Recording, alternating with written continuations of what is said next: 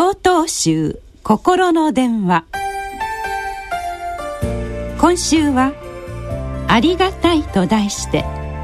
北海道長林寺島崎慶山さんのお話です。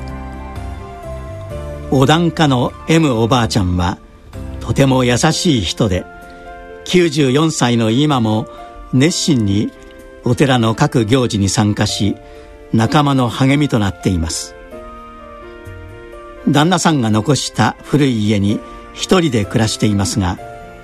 車で20分ほど離れて生活している息子さん夫婦が様子を見に来てくれているので不自由のない生活を送っています。そんな温かく人を迎え入れる M さんの家にはいつも友達が遊びに来て笑い声が絶えません。月に一度ご供養に伺うと合唱し満面の笑顔で「北条さん毎日幸せに暮らしています」これも皆様のおかげ。観音様のおかげさまでありがたいことです。とおっしゃるのです。昔から笑う角には福来たると言いますが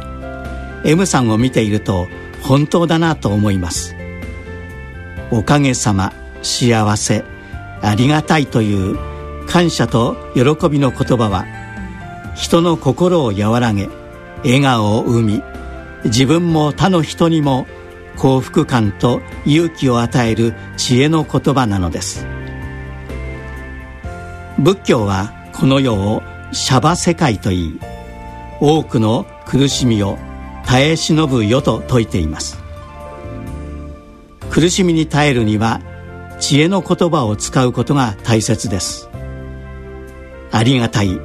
ありがとうという言葉を漢字にしたならばあることがたしとなります。今日の一日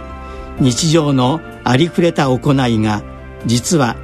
生涯でたった一度きりの巡り合わせだと心の底から思えた時きっと感謝の気持ちは言葉で言い表すことができないほど深くなることでしょう。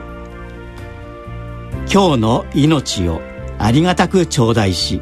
正しく明るく仲良く生きていきましょう。